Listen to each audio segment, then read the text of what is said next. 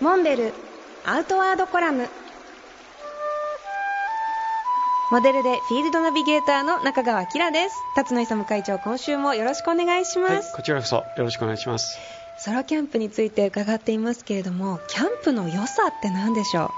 そうですね、まあいろいろありますけど、まあ、僕の場合はキャンプはまあ目的じゃなくて、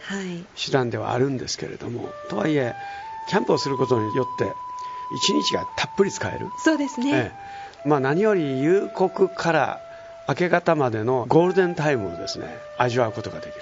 わかります、えー、そこがゴールデン。そうですよね、日中はどうしてもお日様が出てるときはそれはそれで楽しいアクティビティができるんですけど、はい、夕刻夕日が沈んでいく真っ赤な夕焼けとか、はい、朝焼けとか湖面に浮かぶもやとか。あ素敵。ああいう景色を味わうっていうのはこの時間帯しかないわけですよ。止まらないと見られない景色ですもんね。で、まあ、夜中もね、はい、真っ暗なんだけどどっかで動物の鳴き声が聞こえたり、はい、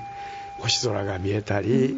多分日中の山しか登ってない楽しんでない人っていうのは自然の3分の1も味わってないと。わ、3分の1以下ですか、えー、3分の2は、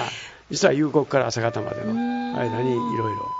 あるっていう。そうですね、えー、私も初めて山の中へ泊まった時は夜ってこんなに暗いんだっていうただそのことにすごく驚いた覚えがあって、それも止まらないと絶対に実感することはできなかっただろうなって思いますよね。そねそれがキャンプだと幕1枚越しに自然の時間が流れていくのを感じられるっていう、うん、あの空気感がいいですよね。はい。あのそうですね。外気に触れてるっていう心地よさね、はい、これはすごく体験してみないと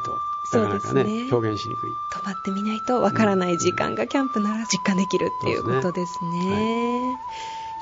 はい、いや行きたくなりましたソロキャンプ。いやぜひぜひ。辰野会長ありがとうございました。モンベルアウトワードコラム。辰野勇と。中川きらがお送りしました。次回もお楽しみに